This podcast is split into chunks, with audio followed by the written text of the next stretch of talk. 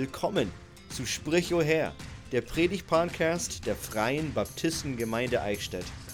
Wir geben die kostbaren Wahrheiten der Bibel weiter, damit jedes Herz um die Herrlichkeit Gottes staunend wächst. Hallo, ich bin Willi und du hörst die Predigtreihe durch Epheser. Das Leben eines Christen hat verschiedene Aspekte und wir wollen gemeinsam mit Paulus anschauen, wie das Leben eines Christen anfängt und wie der Wandel eines Christen weitergeht. Der Titel der heutigen Predigt ist Eltern und ihre Kinder aus Epheser 6, 1 bis 4, geprägt am 31.10.2021. Nächste Woche werden wir uns mit, mit den Versen 5 bis 9 beschäftigen und dann werden wir das Thema Unterordnung endlich abschließen. Zumindest in der Predigtreihe, nicht in unserem Leben. Wir werden weiterhin das alles umsetzen müssen, was wir jetzt lernen und sehen. Aber heute geht es um Eltern, Kinder und Väter. Und der Titel der Predigt kommt aus einem Zitat, das ich fast am Ende der Predigt ähm, zitieren werde. Und das heißt, liebevoll geschätzt. Ich möchte vorlesen aus Epheser 6, Verse 1 bis 4. Und wenn ihr die Möglichkeit habt, steht doch bitte dazu auf. Das Lesen von Gottes Wort. Und wenn ihr die Möglichkeit habt, mitzulesen, dann ermutige ich euch, still mitzulesen. Epheser 6, Verse 1 bis 4. Ihr Kinder, seid gehorsam euren Eltern in dem Herrn, denn das ist Recht. Du sollst deinen Vater und deine Mutter ehren, das ist das erste Gebot mit einer Verheißung damit es dir gut geht und du lange lebst auf Erden. Und ihr Väter, reizt eure Kinder nicht zum Zorn, sondern zieht sie auf in der Zucht und Ermahnung des Herrn. Setzen wir uns, setzt ihr euch, ich werde mich nicht setzen.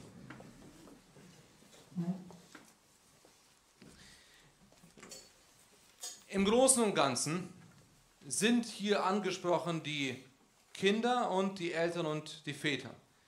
Wenn ihr heute hier seid und weder noch seid, wobei erste Kategorie Kinder ist natürlich definierbar, aber wenn ihr weder Eltern noch Väter seid, dann seid ihr trotzdem angesprochen. Und ich möchte, dass ihr genauso aufpasst auf Gottes Wort. Aber es ist nun mal adressiert an Kinder, Eltern und Väter. Ich möchte nochmal wiederholen, ich habe das schon oft gesagt, die Bibel ist geschrieben in verschiedenen Epochen der Zeit und es ist zusammengefasst. Die Briefe im Neuen Testament wurden geschrieben entweder an Gemeinden, an Ortsgemeinden oder an individuelle Leiter der Gemeinden. Und es sollte dann vorgelesen werden. Deswegen haben wir Epheser einmal komplett einfach nur gelesen, oder ich habe es vorgelesen. Aber es sollte dann auch gelehrt werden und es sollte weitergegeben werden. Somit sind wir weiter in der Tradition, dass wir es lesen, dass wir es lehren und weitergeben. Wenn wir genau aufpassen und ein bisschen aktiv lesen, dann zeigt uns Vers 1 etwas, was sehr, sehr wichtig ist. Und zwar, dass Kinder, ab welchem Alter kann man definieren, aber dass Kinder im Gottesdienst dabei sein sollen. Denn in Epheser 6 werden Kinder angesprochen. Ihr Kinder. Ich glaube, wir als Gemeinde machen das nicht falsch, dass wir eine Kinderstunde parallel haben in dem die Kinder, die werden aber nicht einfach nur weggeschoben, sondern sie haben eine Kinderstunde, in der ihnen Gottes Wort gelehrt wird. Aber wir haben dann das so eingeführt, dass ab acht Jahren, das dürfen die Kinder im Gott, oder können sie ja nicht mehr in die Kinderstunde, und sie können im Gottesdienst sitzen. Und manchmal denkt man sich vielleicht, und ich habe mich dabei auch schon erwischt, boah, ob die das jetzt verstehen. Also ich habe ja schon Schwierigkeiten, aber wie wird es dann bei einem Kind sein? Und wir sollen niemals unterschätzen, was Gottes Wort kann. Denn wir können auch nur das verstehen, was der Heilige Geist uns zeigt. Mit unserem Verstand verstehen wir so wenig. Aber Kinder sind so herzlich willkommen. Und es ist wichtig zu sehen, was Gottes Wort zu sagen hat. Wir haben, äh, die Olivia, Sophie und ich haben uns am Freitag einen Film angeschaut, einen Zeichentrickfilm. Und da ging es darum, dass ein kleiner Junge seinen Eltern nicht gehorsam war. Also das ist einfach so zusammengefasst. Und dann hatten wir eine Pause gemacht und Olivia hat gefragt, und wie gefällt dir der Film? Weil sie hatten ihn schon gesehen. Dann habe ich gesagt, ist schon nett. Aber es ist halt schade, dass er ungehorsam war. Dann hat sie gesagt, ja, es passt zur Predigt am Sonntag, oder? Und nicht in dem gleichen Zug, aber Heidi und Olivia hatten schon angekündigt, dass sie heute krank sein werden, weil das Thema Eltern und Kinder angesprochen wird. Also die haben schon geplant. Aber das zeigt natürlich, dass sie zugehört haben beim letzten Mal, als ich gesagt habe, wir werden weitergehen im Text. Aber wir sollen niemals weglaufen vor dem, was Gottes Wort uns zu sagen hat. Aber wir sehen, es ist so aktuell. Der erste Punkt, und es ist heute so einfach wie möglich gehalten, ihr Kinder. Und der zweite Punkt ist ihr Väter. Der erste Punkt, ihr Kinder. Und was sollen die Kinder tun? Ich lese nochmal vor, Verse 1 bis 3. Ihr Kinder seid gehorsam euren Eltern in dem Herrn, denn das ist Recht. Du sollst deinen Vater und Mutter ehren, das ist das erste Gebot mit einer Verheißung, damit es dir gut geht und du lange lebst auf Erden. Was sollen die Kinder tun? Der erste Teil ist ziemlich einfach gehalten, gehorcht euren Eltern. Das Wort, das Paulus hier benutzt, ist Gehorsam, nicht wie in den vorherigen Versen, wo wir Unterordnung angeschaut haben. Also, wenn es heißt, Frauen sollen sich den Männern unterordnen, ist es nicht das gleiche wie Kinder sollen gehorsam sein gegenüber den Eltern. Das sind zwei unterschiedliche ähm, Wörter. Wayne Barber hat gesagt, er ändert es in, also Paulus ändert das Wort jetzt in Hupakauo. Und das ist ein bisschen anders wie das von Unterordnung. In Gottes Augen sind wir natürlich alle gleich. Aber in der Familie bist du als Kind ein Untergeordneter und du musst dich dem Vorgesetzten, dem Elternteil, unterordnen und gehorchen. Also Vater und Mutter müssen über dem Kind stehen. Nicht als Wert vor Gott, aber in ihrer Rolle als Eltern. Jetzt ist die Frage natürlich, die wir uns öfters mal stellen, woher kommt Gehorsam? Und das ist nicht nur für Kinder, das ist ja auch für uns. Für uns Erwachsene genauso. Also wenn wir verlangen, dass jemand gehorsam sein soll, dann ist die eine faire Frage, bist du gehorsam? Sind wir gehorsam? Also warum, warum sind Menschen gehorsam? Ich glaube, die beste und die schönste Motivation wird helfen, dass man gehorsam ist. Und die erste Motivation ist aus Liebe aus Liebe. Mancher kommt Gehorsam aus Furcht, also vor Angst vor den Konsequenzen. Ich glaube, das ist bei uns Erwachsenen ziemlich einfach, wenn wir auf der Straße fahren. Der Hauptgrund, warum die meisten Menschen sich an 50 in der Stadt halten oder 100 auf der Landstraße halten, ist die Angst vom Strafzettel. Also wir sind gehorsam oft. Ich kenne euch jetzt nicht, wie ihr in dieser Situation handelt, aber oft sind wir gehorsam aus Angst oder aus Furcht. Manchmal ist es Eigennutz. Manche wollen etwas für den Gehorsam. Wenn ich gehorsam bin, dann bekomme ich etwas. Und deswegen bin ich gehorsam. Aber die dritte Option ist Liebe. Ich bin gehorsam, weil ich dich liebe. Und jetzt überlegt mal selber, wie das ist. Wie würdet ihr den wahren Gehorsam definieren? Würdet ihr sagen, mein Kind ist gehorsam und es ist wirklich gehorsam, weil es Angst vor mir hat? Ist das die Liebe, die ihr wollt? Ist das der Gehorsam, den ihr wollt? Oder ist es aus Eigennutz? Ich weiß, mein Kind macht das nur, damit ich ihm etwas gebe. Ist das den Gehorsam, den ihr erwartet? Oder ist es, weil das Kind mich liebt? Und genauso ist es ja mit unserem Gehorsam zu Gott auch. Bin ich gehorsam gegenüber Gott, damit ich keine auf den Deckel bekomme? Weil ich Angst vor den Konsequenzen habe? Oder weil es heißt, wenn ich gehorsam bin, dann bekomme ich Segen. Yay. Christian hat gesagt, es gibt, es gibt ähm, einen Schatz im Himmel. Ist das der Grund, warum wir gehorsam sind? Ist das wirklich, was Gott möchte? Oder möchte er ein, eine Liebe zu ihm? Ich würde behaupten, die Liebe ist die beste Motivation. Liebe zu Gott und Liebe zu anderen. Und die Liebe wird uns tragen und die wird uns führen. Und wenn ich Gott liebe, dann werde ich auch meine Eltern lieben können. Wenn ich Gott hasse, dann wird es schwer zu sein, wird es schwer sein, eine solche Liebe zu geben. Also der erste Punkt in Gehorcht euren Eltern ist aus Liebe. Der zweite Punkt ist in dem Herrn. Wie wir schon in Kapitel 5 gesehen haben, ist es immer wieder in dem Herrn. Gott erwartet nicht einen Gehorsam, der einfach willkürlich ist. Nein, Sünde soll niemals gefördert werden. Also niemals. Weder bei, bei Ehepaaren, noch bei Kindern, noch bei Eltern, noch bei uns, die wir Bürger sind. Sünde soll niemals gefördert werden oder gefolgt werden. Und hier sehen wir auch wieder, wie wichtig das Evangelium ist. Sowohl für Eltern als auch für die Kinder. Kinder werden nicht das Verlangen haben, Gott zu ehren, wenn sie Gott nicht lieben und nicht Jesus als ihren Erretter haben. Sie sehen das vielleicht in irgendjemandem, aber ohne, ohne der wahren Bekehrung wird ein Kind nicht einfach so Gott ehren wollen. Also müssen wir immer wieder das Evangelium weitergeben. Und weiter ist es schwer zu wissen, was denn im Einklang mit Gottes Willen ist. Somit ist es nötig, dass Kinder in Gottes Wort erzogen werden. Wir werden das gleich nochmal sehen unter der Aufgabe des Vaters.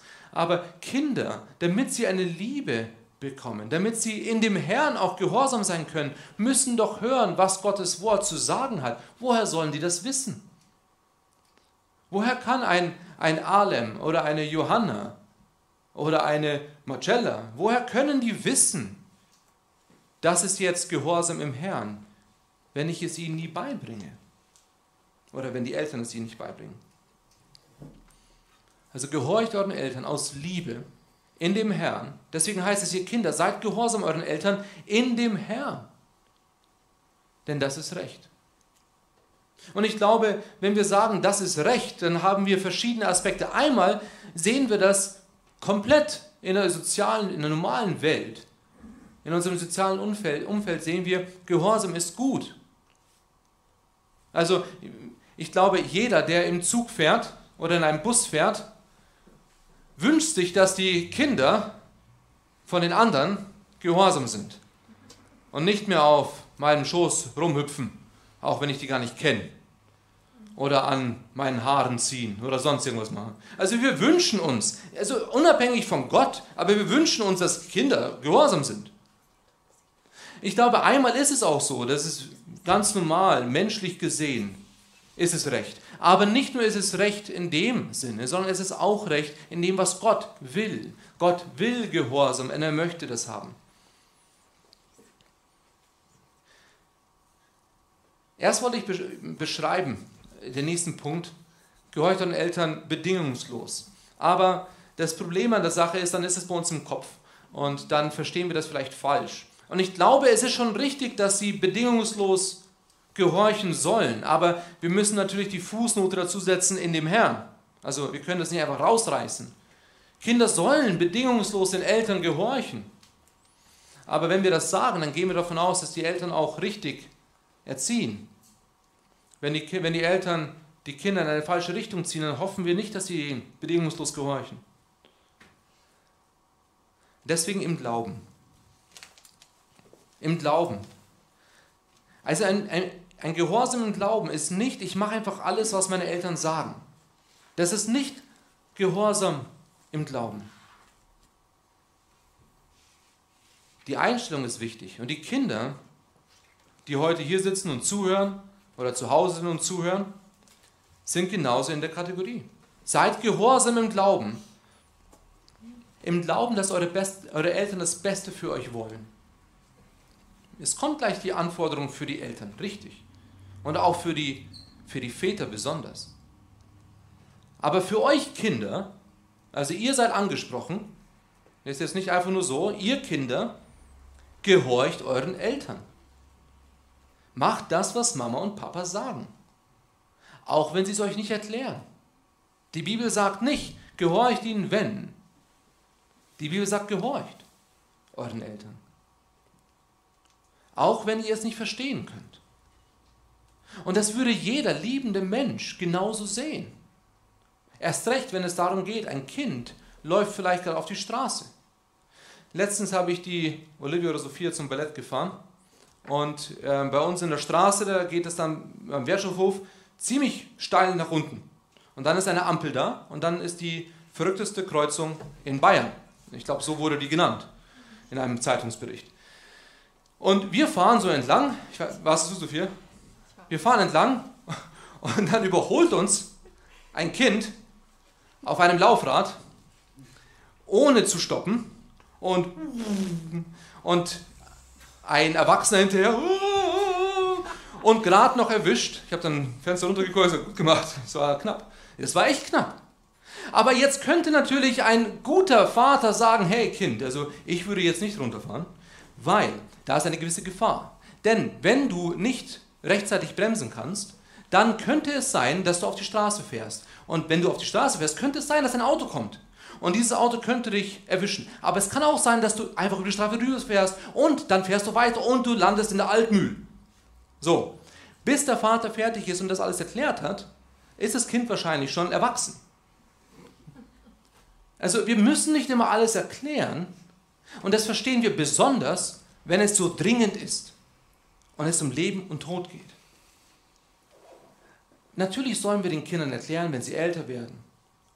Aber wenn der Gedanke für des Kindes ist, nee, Moment mal, also ich werde erstmal das gehorchen, wenn du mir das gut erklärst, dann ist es kein Gehorsam und es ist gefährlich fürs Kind. Es ist einfach für uns Eltern. Einfach nein. Oder macht das nicht. Es ist für uns Eltern einfach.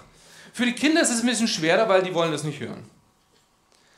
Aber wir sind alle im gleichen Boot und ich hoffe, ihr versteht es. Die Bibel spricht nicht davon, dass Kinder den, kind, den Eltern gehorchen sollen, wenn sie alles nachvollziehen können oder verstehen können oder dem zustimmen können. Und wir Erwachsene haben das gleiche Problem. So oft können wir, und wir gar nicht aufs Gesetz, denn da gibt es zu viele, zu viele Diskussionen. Gehen wir auf Gott? Wir können nicht alles verstehen, warum Gott das macht. Wenn du aber erst verstehen willst, bevor du glaubst oder bevor du gehorsam bist, was ist das für ein Gehorsam? Und das Prinzip geht zurück zum Alten Testament. Vers 2. Du sollst deinen Vater und deine Mutter ehren. Ehrt eure Eltern. Kinder, ehrt eure Eltern. Die zehn Gebote sind gut und die helfen uns immer wieder zu, auf verschiedene Art und Weise zu sehen, was Gottes Standard ist und zu zeigen, wie schlecht wir sind. Und wenn man es genauer betrachtet, sieht man, wie die zehn Gebote aufeinander aufbauen. Gebote 1 bis 4 beziehen sich auf unsere Beziehung zu Gott. Und ab 5 geht es um zwischenmenschliche Beziehungen. Fünfte Gebot ist, Ehre Vater und Mutter. Wieso fängt es damit an? Es fängt damit an, weil da unsere Beziehungen zwischenmenschlich beginnen. Zu Hause. Zwischen Kindern und Eltern. Gott ist es nicht egal, wie es in deinem Zuhause aussieht. Die Tatsache ist, du sollst Vater und Mutter ehren. Und das ist jetzt für uns alle. Für uns alle. Du sollst Vater und Mutter ehren. Aber besonders natürlich an die Kinder. Sollst Vater und Mutter ehren. Das wurde ans Volk weitergegeben. Und es zeigt uns immer wieder, dass es nicht mit zwölf Jahren auf einmal aufgehört hat, jetzt bist du Teenager mit 13, jetzt brauchst du nicht mehr Vater und Mutter ehren. Diesen Vers gibt es nicht. Warum nicht? Weil es nie aufgehoben wurde. Du sollst Vater und Mutter ehren. Arkin Hughes hat gesagt, Auch wenn wir unseren Eltern vielleicht nicht mehr gehorchen müssen, wenn wir älter geworden sind, werden wir der Verpflichtung, sie zu ehren, nie entwachsen.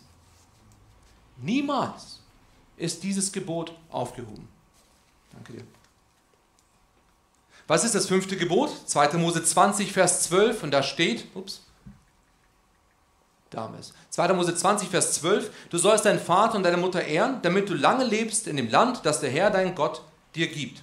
5. Mose 5, Vers 16, nochmal, du sollst deinen Vater und deine Mutter ehren, wie es dir der Herr, dein Gott, geboten hat, damit du lange lebst und es dir gut geht im Land, das der Herr, dein Gott, dir gibt.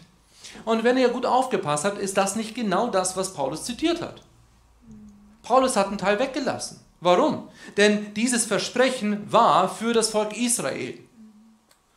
Dieses Versprechen gilt nicht mehr für uns, dass wir im Land leben werden, das Gott uns gibt.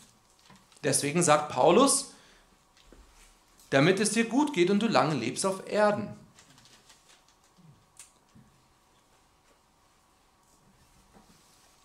Ich möchte vor gleich wegnehmen, Gehorsam macht dich nicht unsterblich. Also denke nicht, dass wenn du gehorsam bist, jetzt geht's los und ich werde lange leben. Es ist ein Prinzip, das hier weitergegeben wird, keine Zusicherung, dass du alt wirst. Das Prinzip ist, wenn Eltern ihre Kinder gottesfürchtig erziehen und die Kinder gottesfürchtig gehorchen, werden sie gewissen Gefahren aus dem Weg gehen. Das ist faktisch so. Du wirst gewisse, gewisse Wege nicht gehen. Du wirst mit gewissen Menschen dich nicht, äh, nicht äh, du wirst mit denen nicht rumhängen. Warum? Weil es nicht das ist, was Gott möchte. Und das wird dich vor gewissen Gefahren ganz praktisch bewahren. Aber das ist nicht alles, aber das ist ein Teil davon. Jetzt geht es weiter, dass wenn gottesfürchtige Eltern gottesfürchtige Kinder erziehen, dann wird eine gottesfürchtige Generation entstehen. Und das wird einen Einfluss auf die Gesellschaft haben. Und es wird gottesfürchtiger. Und dadurch wird es natürlich auch physische Sicherheit bringen, aber auch geistliche Sicherheit bringen. Ein paar Verse, die uns nochmal die Notwendigkeit des Gehorsams vor Augen halten sollen, ist einmal für die Kinder, damit die Kinder verstehen, wie wichtig es ist für Gott ist, dass ihr Kinder gehorsame Kinder seid. 3. Mose 19, Vers 3. Ihr sollt jeder Ehrfurcht vor seinem Vater und seine Mutter haben und meine äh, Sabbate halten, denn ich, der Herr, bin euer Gott. Also wir sehen, von Anfang an ging es um Gehorsam, Ehrfurcht, Ehren. Sprüche 1, Vers 8. Höre, mein Sohn, auf die Unterweisungen deines Vaters und verwirf nicht die Lehre deiner Mutter. Also das hier ist ganz praktisch an Kinder geschrieben und an Erwachsene. Aber wir sollen nicht denken, ja, das ist nur für Kinder. Oder die Kinder sollen nicht denken, ja, das ist nur für Erwachsene. Nein, es ist schon für Kinder und natürlich dann auch für Erwachsene. Sprüche 6, Vers 20. Bewahre, mein Sohn, das Gebot deines Vaters und verwirf nicht die Lehre deiner Mutter. Sprüche 23, Vers 22. Höre auf deinen Vater, der dich gezeugt hat, und verachte deine Mutter nicht, wenn sie alt geworden ist. Und seht ihr immer wieder Vater und Mutter. Die Idee, dass der Vater nicht involviert ist in der Erziehung, ist eine komplett außerbiblische Idee. Die Bibel wollte von Anfang an, dass Vater und Mutter das Kind erziehen und nicht nur eine Person. Und das geht zurück zur Ehe, wie wir es letztes Mal gesehen haben. 5. Mose 21, das werden wir jetzt nicht anschauen, aber es spricht von widerspenstigen und störrischen Kindern.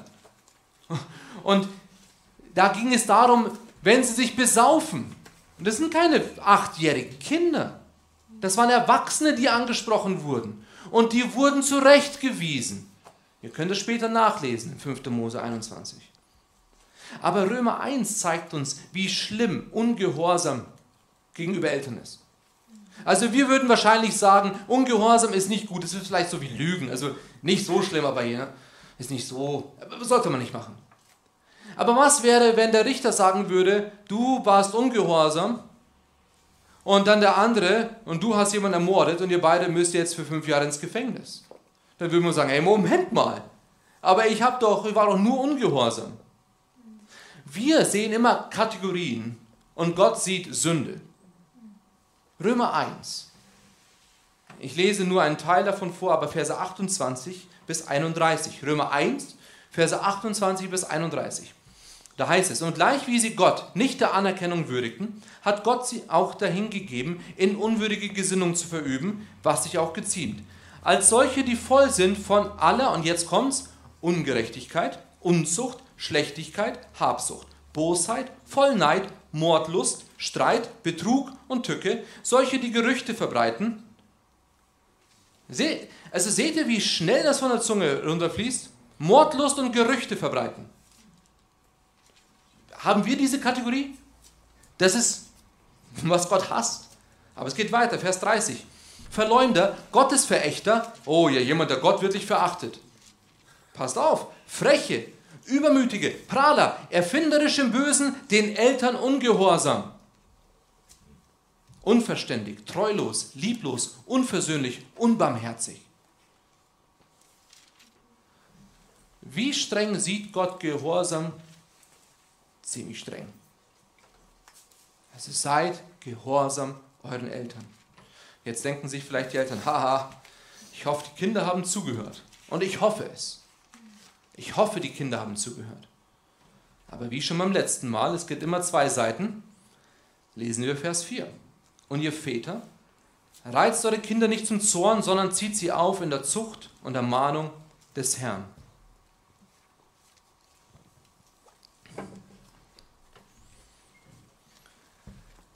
Punkt 2, ihr Kinder, äh, ihr Väter. Das griechische Wort, das hier benutzt wird, kann auch für Eltern genommen werden. Aber warum sollte Paulus einmal in Vers 6 Eltern sagen und das griechische Wort für Eltern benutzen und dann auf einmal umswitchen? Ergibt keinen Sinn. Er meint hier Väter. Ich glaube, es ist gut für Eltern, beide da aufzupassen und ich glaube, Mütter sollen genauso nicht die Kinder zum Zorn reizen. Aber Paulus spricht in erster Linie die Väter an. Warum? Die Väter sind das Haupt der Familie. Väter haben öfters die Not, mehr Liebe zu zeigen. Und wir dürfen nicht vergessen, Väter in der jüdischen, in der griechischen und in der römischen Kultur waren nicht die Väter wie wir uns das von Gott wünschen. Das waren Väter, die, und ich habe das nachgelesen, geschichtlich gesehen, beim römischen Vater war es so, das Kind, wenn es geboren ist, wird dem Vater vor die Füße gelegt und der Vater entscheidet, ob das Kind angenommen wird in der Familie oder nicht. Wollen wir so einen Vater?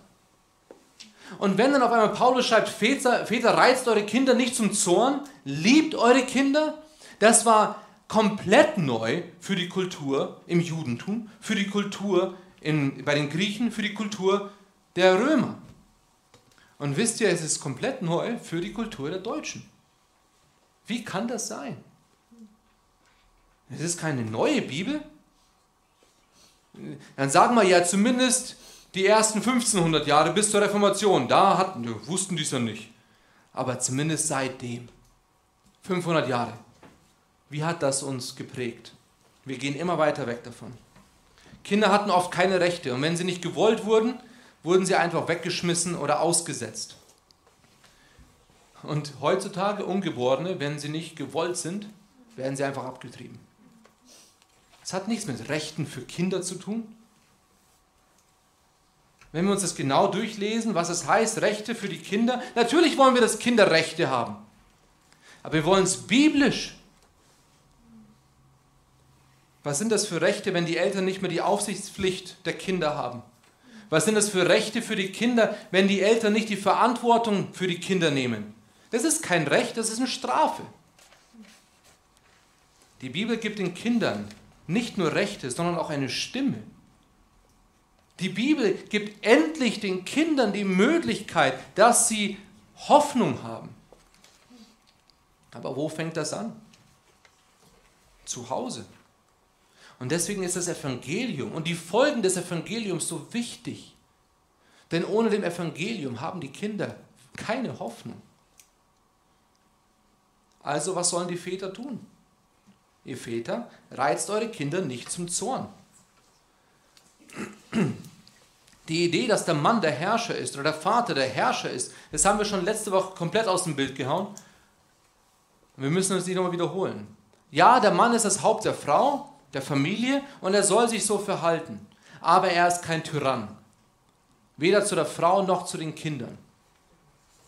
Ist es nicht interessant, dass der Kontext, in dem wir uns befinden, immer noch ist, seid erfüllt vom Heiligen Geist? Also ja, wir ziehen das ein bisschen in die Länge, damit wir das genauer betrachten, aber der, der Absatz oder der Atemzug von Paulus ist, betrinkt euch nicht mit Wein, werdet erfüllt vom Heiligen Geist, ordnet euch einander unter und dann geht die Liste los. Und wir sind immer noch in der Liste. Also wie sieht ein geisterfülltes Leben zu Hause aus? Indem der Vater kein Ärger und Zorn hat, sondern dass er das ablegt und Streit ablegt. Und jetzt sagt Paulus, reiz deine Kinder nicht zum Zorn. Und ich würde sagen, auch wenn sie dich reizen. Denn wir würden sagen, ja, außer. Es ist ziemlich einfach, wenn dein Kind dir dann einen Kaffee macht und bringt und dann, dass du sagst, jetzt bin ich stinksauer. Äh, dann würden wir nicht jemand zum Zorn, dann wären wir nicht zornig. Wenn wir aber nicht das bekommen, was wir wollen, oder wenn sie ungehorsam sind, dann werden wir zornig. Und Paulus sagt, Väter, reizt eure Kinder nicht zum Zorn. Das ist das gleiche Prinzip. Da ist kein Wenn. Wenn, wenn sie gehorsam sind, dann reizt sie nicht zum Zorn. Nein, es ist einfach da, reizt deine Kinder nicht zum Zorn. Aber was ist, wenn, man, wenn ich meinem Kind Nein sage und es wird zornig? Und ich glaube, wir alle wissen, das ist nicht damit gemeint. Natürlich werden Kinder zornig, wenn sie nicht das bekommen, was sie wollen. Aber wir sollen sie nicht dazu reizen. Natürlich sollen wir sie erziehen. Aber wir sollen nicht die Kinder dazu bringen, dass sie zornig werden. Und wie können wir das machen? Und ich habe eine Liste Einmal dieses übervorsorglich sein. Wenn wir, wenn wir die ganze Zeit nur das alles für die Kinder machen, das sieht vielleicht ganz gut aus, aber die Kinder werden niemals lernen, was sie tun sollen. Oder Favoriten haben. Wir kennen das, glaube ich. Wenn nicht in eurer Familie, super, aber ihr kennt das zumindest aus der Bibel. Einer der zwölf Brüder, der hatte einen schöneren Mantel. Es war eine der schlechtesten Vorbilder, die wir überhaupt haben können für einen Vater und eine Mutter. So viel Hass, dass an andere Kinder kommuniziert wird, wenn ich einen Favoriten habe. Natürlich kann ich sagen, sie ist meine lieblingsälteste Tochter und sie ist meine lieblingsjüngste Tochter. Aber wenn ich sage, sie ist meine Lieblingstochter, was kommuniziere ich damit? Und dann werden sie natürlich verbittert in sich. Vielleicht nicht sofort, aber es kann passieren. Oder wenn ich unrealistische Erwartungen habe. Wenn das Kind das einfach nicht kann, aber ich versuche das trotzdem durchzusetzen. Oder ständige Entmutigung. Ständige Entmutigung. Also nur runterreden auf das Kind. Und du kannst das nicht, und du kannst das nicht, du kannst das nicht. Oder ein Gefühl des Abschiebens. Wenn das Kind abgeschoben wird oder einfach zur Seite geschoben wird und andere Dinge wichtiger sind. Wir müssen uns prüfen. Das heißt nicht, dass wenn ich jetzt gerade im Gespräch bin und dann mein Kind kommt und sagt Papa und du sagst, nee, jetzt gerade nicht. Das ist nicht abschieben. Aber wenn das Kind niemals die Möglichkeit hat, etwas zu sagen, Ist das das, was Gott möchte? Falsche Ermutigung. Und, und ich, ich habe das, hab das erlebt in meiner Kindheit, nicht von meiner Mutter, äh, sondern von Bekannten von mir, wo die Kinder, egal was die gemacht haben, wow, super, das ist das Beste, das ist das Beste, das ist das Beste. Und irgendwann, also ich habe mir als Kind gedacht, also egal was die machen, es ist immer das Beste von denen. Also die Mutter hat immer gesagt, es ist immer das Beste, hey, es ist das Beste. Aber es war also vollkommen unrealistisch und irgendwann war es nicht mehr glaubwürdig. Weil wenn alles das Beste ist und du wirst niemals irgendwie darauf hingewiesen, dass es besser gemacht werden kann, und dann gehst du vielleicht in die Welt hinaus und hey, ich bin der Beste. Also meine Mama hat immer gesagt, ich bin der Beste. Vorsichtig. Also wir sollen die Kinder loben, aber nicht einfach falsche Ermutigungen geben, damit das Kind zufrieden ist. Was ist, wenn das Kind das herausfindet, dass es alles nur eine Lüge war? Wie viel mache ich damit kaputt? Und genauso wie wir es vorhin schon gesagt haben, Liebe als Belohnung oder Liebe als Strafe. Wie viel machen wir kaputt, wenn wir nur Liebe zeigen, wenn sie das richtig machen? Oder wenn du das falsch machst, dann liebe ich dich nicht mehr. Ganz, ganz vorsichtig. Ganz, ganz vorsichtig. Klar, man kann Scherze machen, aber es gibt irgendwo eine Grenze. Bei uns zu Hause ist eine Grenze, du wirst niemals sagen, ich hasse dich oder ich liebe dich nicht. Das gibt es nicht. Ja, das war doch nur ein Witz. Nein, das gibt es nicht. Warum? Weil das so wertvoll ist von dem, was Gott uns gegeben hat. Die Liebe eines Vaters, die Liebe einer Mutter, die Liebe eines Kindes. Damit dürfen wir nicht spielen. Und das wird Wurzeln schlagen. Also was sollen die Väter tun? Also Väter reizen ihre Kinder nicht zum Zorn. Ich glaube, wir haben alle eine Liste. Also ich, äh, ich könnte fast sagen, das ist die Liste, an der ich arbeiten muss. Ich habe das von jemandem kopiert. Aber als ich das durchgearbeitet habe, dachte ich mir, puh, also weit weg davon. Weit weg davon. Aber dann geht es weiter. Paulus hört nicht auf, der hört nie auf. Ihr Väter, reizt eure Kinder nicht zum Zorn. Und jetzt kommt dieses große Sondern. Sondern zieht sie auf in der Zucht und Ermahnung des Herrn. Was sollen wir tun? Er zieht die Kinder. Er zieht die Kinder. Calvin hat das so übersetzt aus dem Lateinischen und er hat gesagt, lass sie liebevoll geschätzt werden. Ups, ich habe es doch nicht da. Lass sie liebevoll geschätzt werden. Also, wie hat er, er zieht die Kinder in der Zucht und Ermahnung des Herrn. Er, Calvin hat gesagt, lass sie liebevoll geschätzt werden. Und dann betonte er den Gesamtgedanken von Sanftmut und Freundlichkeit. Seht ihr den Gegensatz, den Paulus hier bringt? Nicht zum Zorn, sondern er zieht sie mit liebevoll Schätzung, Sanftmut, Freundlich, Freundlichkeit. Und was ist Erziehung? Einerseits ernähren. Einmal die Aufgabe des Vaters ist dafür zu sorgen, dass die Kinder was zum Essen haben, na klar.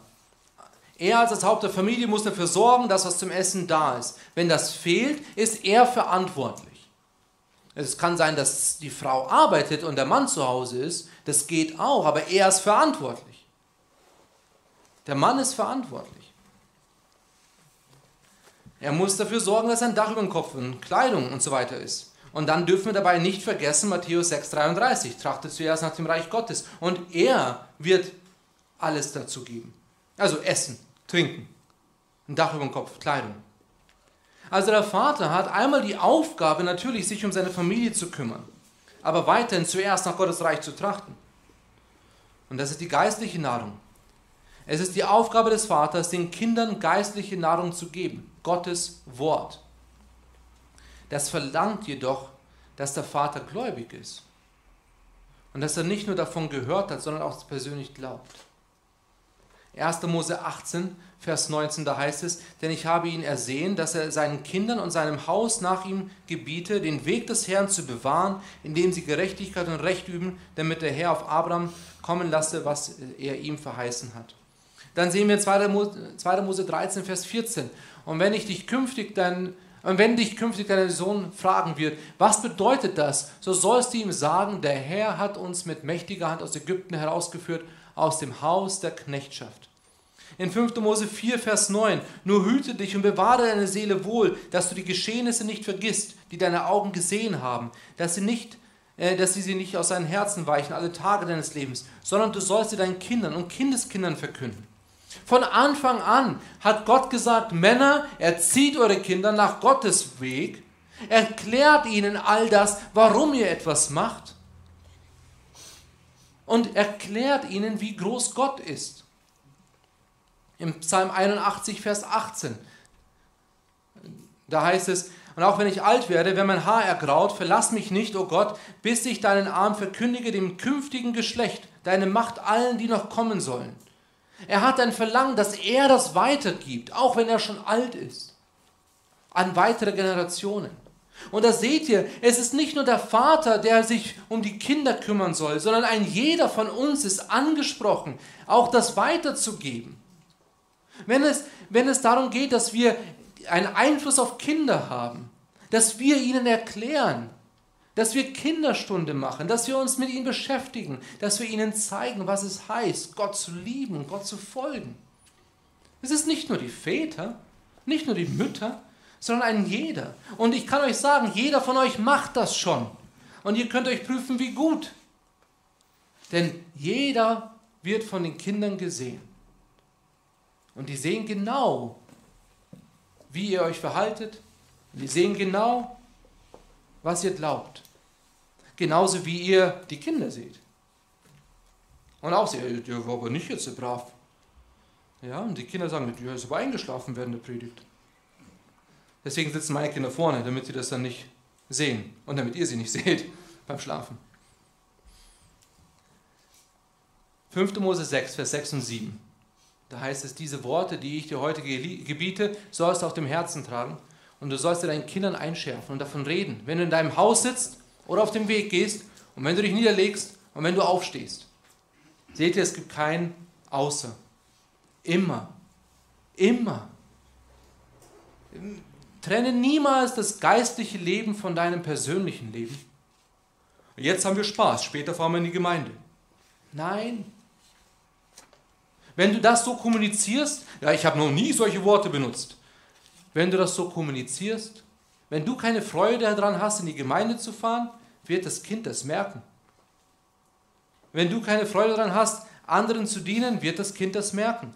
Klar können wir eine gute Show abliefern, aber die Kinder sehen viel. In Josef 24, Vers 15, Vers, äh, der, der zweite Teil ist vorne, da heißt es, ich habe mein Haus, wir wollen dem Herrn dienen. Also ernähre die Kinder, erziehe die Kinder, ermutige die Kinder.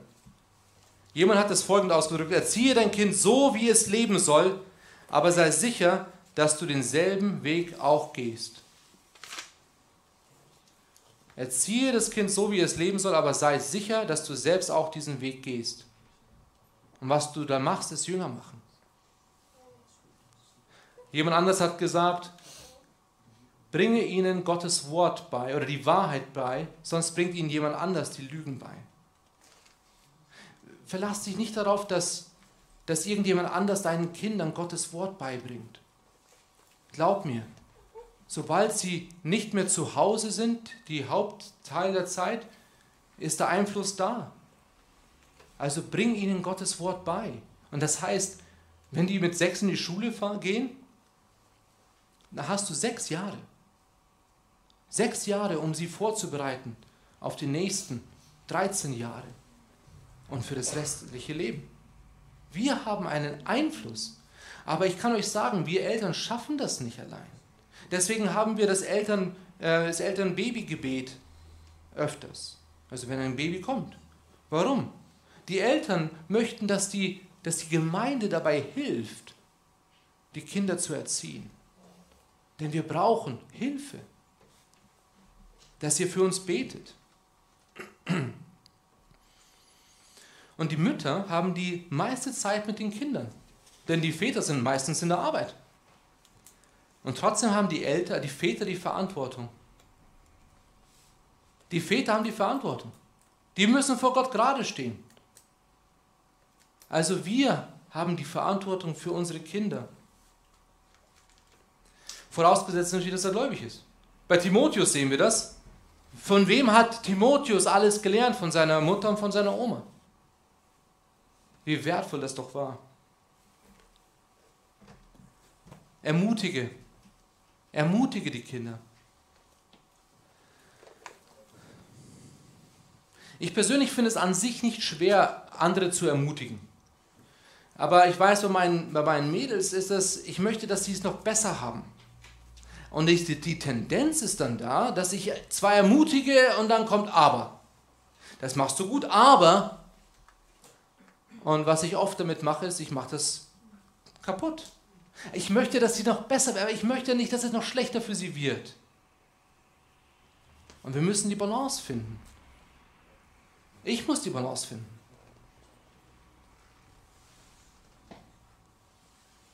Wir Eltern dürfen niemals vergessen, wie wichtig es ist, zu ermutigen.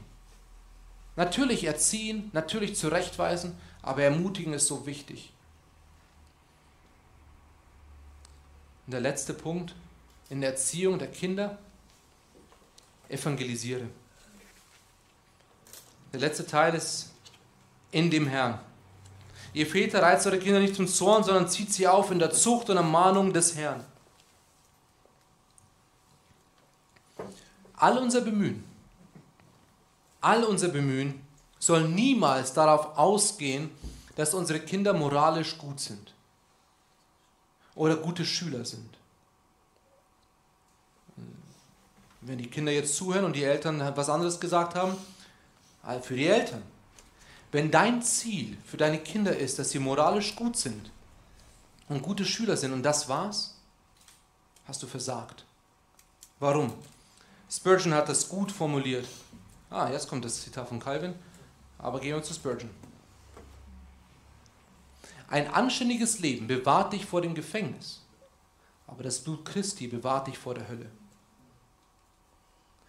Es wird so viele moralisch gute Schüler in der Hölle geben das wird einen nicht in, die, in den Himmel bringen.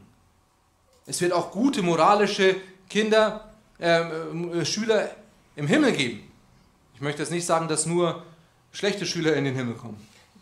Das soll ich mal für mich auf andere schließen. Wir müssen verstehen, was bringt uns in den Himmel.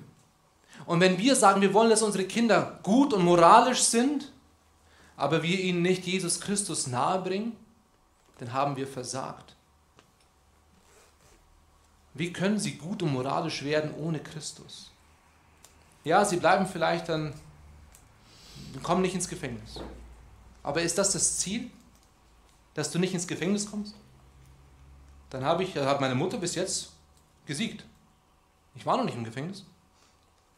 Das kann sie aber ändern. Ich hoffe es nicht. Aber was bringt dich dann in den Himmel? Es ist das Evangelium. Es ist Gottes Wort. Und somit Erziehung, es geht immer zurück auf Gottes Wort. Wie können wir erwarten, dass unsere Kinder gut sind? Wie können wir erwarten, dass unsere Kinder gehorsam sind, wenn sie nicht Jesus Christus als ihren Retter haben? Wie können wir erwarten, dass unser, unser Ehepartner gut ist, wenn Jesus Christus nicht da ist? Ich kann den Menschen nicht verändern. Was ich machen muss, ist Jesus Christus weitergeben. Ein Buch, das mir dabei geholfen hat, ist, wenn Sünder sich das Ja-Wort geben. Und einer von den ersten Sätzen ist, wenn du erwartest, dass dein Ehepartner nicht sündigt, dann hast du viel zu hohe Erwartungen. Das ist eine Sünde. Du bist ein Sünder. Was erwartest du? Das gleiche von den Kindern. Was erwarten wir, dass sie nicht sündigen? So ein Schmarrn. Natürlich werden sie sündigen. Deswegen sind wir da. Deswegen hat Gott Eltern gegeben. Deswegen hat Gott Gemeinden gegeben, dass sie erzogen werden in der Furcht des Herrn. Deswegen liegt es ihm so viel daran, dass wir nicht vergessen, wie Gott ist. Wir sollen die Kinder in der Furcht Gottes erziehen. Und wir haben die beste Möglichkeit, ihnen zu zeigen, welche Liebe der Vater hat. als Männer dieses ganze Macho-Gehabe, ich bin ein Mann und ich kann nur das machen. Schau dir mal an, was Jesus gemacht hat. Schau dir an, wie Gott der Vater ist. Und wenn es heißt, ich habe gestern mit jemandem gesprochen und der hat mich daran erinnert, aber wenn es heißt, sei sanftmütiger, das ist ja nicht sehr männlich. Sei geduldig. Was ist denn das für eine Männlichkeit? Aber schau dir mal an, wie Gott ist. Schau dir an, wie Jesus war. Und dann schau dir an, was ist das Gegenteil? Ungeduldig? Jähzornig? Oh, jetzt bin ich ein Mann, jetzt bin ich richtig jähzornig. Ist das das, was wir sein wollen? Sanftmütig? Nee, also ich bin gewalttätig. Also wenn wir uns damit beschäftigen, was macht einen Vater aus, was macht einen Mann aus, was macht einen Christen aus, schau dir an, wie Gott ist. Was bin ich für ein Vater? Ich kann meinen Kindern zeigen, was Gott ist. Es ist schwer. Ich habe vorhin zu Michi gesagt, jetzt nächste Woche haben wir noch einmal Unterordnung und dann war es das mit der Unterordnung. Jetzt müssen wir nur noch so sein wie Jesus. Dann machen wir mehr Unterordnung, das ist einfacher. Aber Gott gibt uns alles, was wir brauchen. Ja, wir sind schwach. Ja, wir versagen Tag für Tag. Natürlich. Warum? Weil wir immer noch Menschen sind. Aber deswegen hat er uns den Heiligen Geist gegeben. Deswegen gibt er uns eine Gemeinde, dass wir füreinander da sind, dass wir einander ermutigen, einander helfen. Wenn du denkst, du bist allein, dann hast du nicht verstanden, was die Gemeinde ist. Gott will nicht, dass du alleine bist.